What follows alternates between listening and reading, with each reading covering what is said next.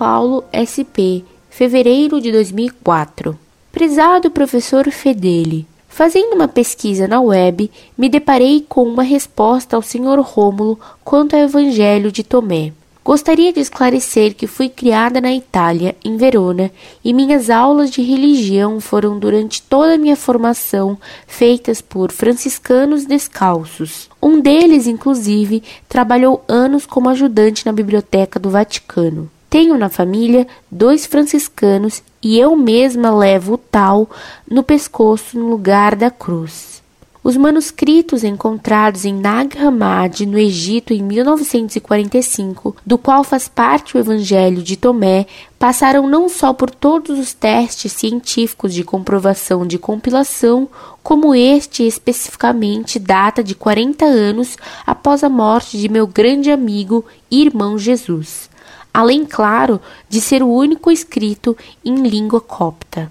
Sinto discordar de sua resposta ao dizer que, abre aspas, Ademais, até os estudiosos não católicos reconhecem que esse evangelho é falso, através do exame do que diz o documento e através de sua análise histórica. Fecha aspas. Gostaria que me indicasse estes estudiosos, pois sendo eu mesma estudiosa de tais manuscritos há 20 anos, jamais me deparei com contrariedades, tanto menos meu professor da Ordem dos Irmãos Menores jamais discordou da autenticidade de tais documentos. Hoje, vários religiosos, inclusive, discutem a possibilidade dos quatro evangelhos terem sido extraídos do Evangelho de São Tomé, primeiro por ter sido compilado ao menos 60 anos antes da compilação dos quatro evangelhos bíblicos, e segundo por conterem vários trechos do mesmo idêntico ensinamento que hoje encontra-se selado na Bíblia.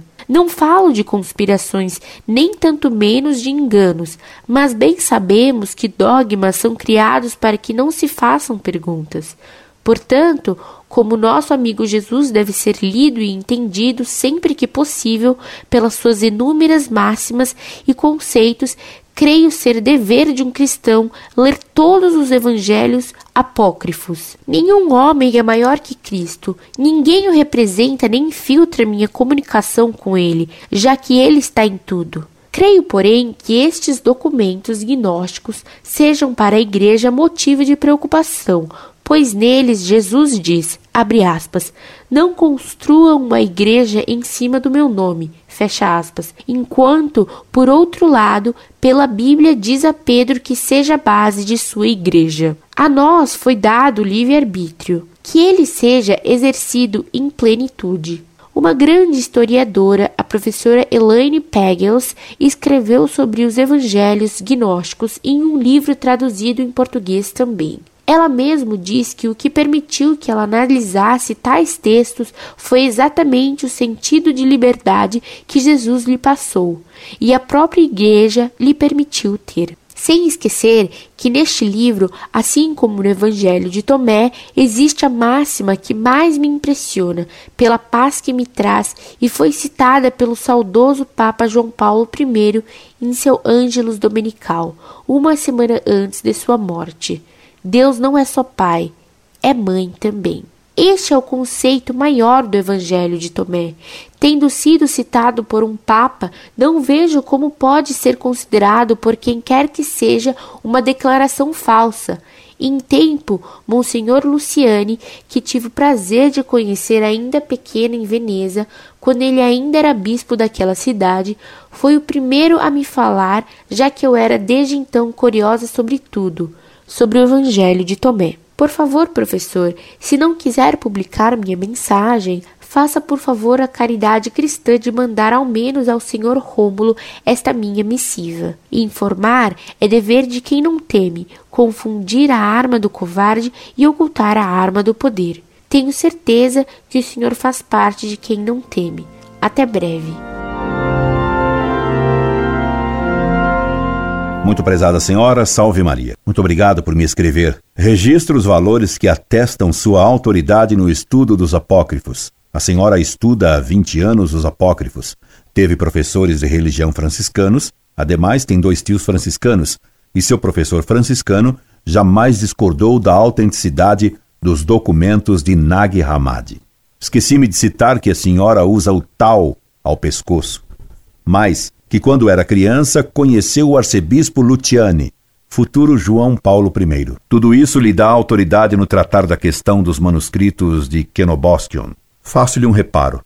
Não neguei que os documentos de Nag Hammadi sejam documentos autênticos. Neguei que sejam verazes. Neguei e nego que eles sejam ortodoxos. Afirmei que são falsos evangelhos feitos por homens e que não foram inspirados por Deus. Afirmei e reafirmo que o evangelho de São Tomé é um falso evangelho e de doutrina gnóstica. A senhora me pergunta se estudiosos defendem essa mesma opinião que eu defendo, mas são praticamente todos os que fizeram análise deles.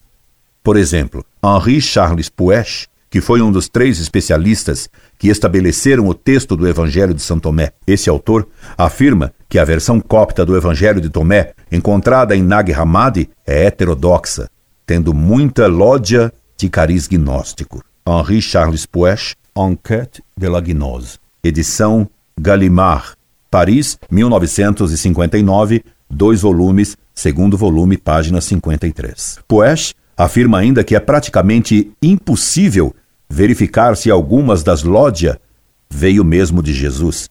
Idem, volume 1, página 54. Peço-lhe que consulte a renomada edição Mariette dos Apócrifos aos cuidados de Mário Herbeta, Gli Apócrifi del Nuovo Testamento. Edição Mariette, dois volumes, Casale, 1975. Nessa obra, no primeiro volume, na seção Vangeli Apócrifi B, a página 256, se encontra o Evangelho de São Tomé com seu texto analisado. Lá se pode ler que esse evangelho é inteiramente gnóstico quanto à sua doutrina. Página 258 a 260. Han Jonas afirma que os manuscritos de Nag Hammadi são inteiramente gnósticos. Han Jonas, La Religion Gnostique, edição Flammarion, Paris, 1978, página 385. Quanto à data desse falso evangelho, a senhora me afirma que ele teria sido composto 60 anos antes dos quatro evangelhos canônicos. Ora, o fragmento da Gruta 7 de Quan Han, fragmento do Evangelho de São Marcos, data dos anos 50. Se o Evangelho de São Tomé tivesse sido escrito 60 anos antes dos evangelhos canônicos, ele teria sido escrito antes da morte de Cristo, o que é um absurdo. Puech, que, como já disse, foi um dos três especialistas que estabeleceu o texto do documento original desse apócrifo, afirma que, Embora seja difícil estabelecer com precisão a data de sua redação, ele teria sido escrito, o mais tardar, no início do século III. Henri Charles Puech, Cite, volume 2, página 52. Não me detenho agora a examinar o texto do Evangelho de São Tomé. Talvez o faça noutra ocasião quando tiver tempo. Posso lhe garantir que a doutrina desse falso evangelho é herética e gnóstica. Passo, isso sim, a examinar algumas afirmações suas que me deixaram estarrecido e que explicam sua simpatia por esse apócrifo gnóstico. A senhora me diz: primeiro, bem sabemos que dogmas são criados para que não se façam perguntas. Minha senhora, com todo respeito, como seus mestres franciscanos não advertiram de que sua recusa dos dogmas é herética? Por ser modernista? A senhora estudou os apócrifos durante 20 anos e se esqueceu de estudar o Catecismo e a Pachende de São Pio X. Se a senhora não aceita os dogmas, a senhora não é mais católica. Que lhe adianta então usar um tal pendurado ao pescoço? 2. Nenhum homem é maior que Cristo. Ninguém o representa, nem filtra minha comunicação com ele. Sua frase deixa bem claro que a senhora não aceita o Papa como representante de Cristo e não admite que o Papa filtre sua comunicação com Cristo. Também por essa ideia de que cada um se comunica diretamente com Deus sem nenhuma autoridade intermédia, a senhora não é católica. E como diz a senhora que ouve as frases de Cristo? A senhora se esqueceu de que Cristo disse aos apóstolos: Quem vos ouve, a mim ouve. Lucas capítulo 10, versículo 16. E a senhora recusa intermediários entre a senhora e Cristo, quando Cristo estabeleceu intermediários entre ele e nós. E a senhora se esqueceu que Cristo deu o poder a Pedro e sobre ele fundou a sua igreja. Como se atreve a senhora a contrapor os apócrifos aos evangelhos canônicos. Pois a senhora afirma. 3. Creio, porém, que estes documentos gnósticos sejam para a Igreja motivo de preocupação, pois neles Jesus diz: Não construam uma igreja em cima do meu nome, enquanto, por outro lado, pela Bíblia, diz a Pedro que seja a base de sua igreja. Preferindo os apócrifos gnósticos aos evangelhos de Cristo, a senhora deixa de ser católica e se torna gnóstica, ainda que seus mestres franciscanos a aprovem mesmo tendo conhecido o arcebispo Luciani quando menina. 4. Ele está em tudo. Que entende a senhora com essa afirmação? Acredita a senhora que Deus está substancialmente presente em tudo? É o que parece. E se for assim, a senhora mais uma vez se afirma gnóstica ou panteísta. 5. Deus não é só pai, é mãe também. Crê a senhora que em Deus haja dualidade de sexos. Pensa a senhora que Deus possui matéria. Como é que Deus pode ser mãe? Pai, é claro que ele é, já que Cristo nos ensinou assim. E a razão compreende que Deus é Pai porque nos dá a vida, assim como nosso Pai humano nos transmitiu a vida. Mas como Deus é mãe?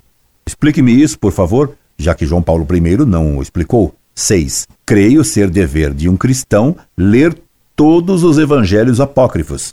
Nessa frase está bem clara a sua opção pela gnose.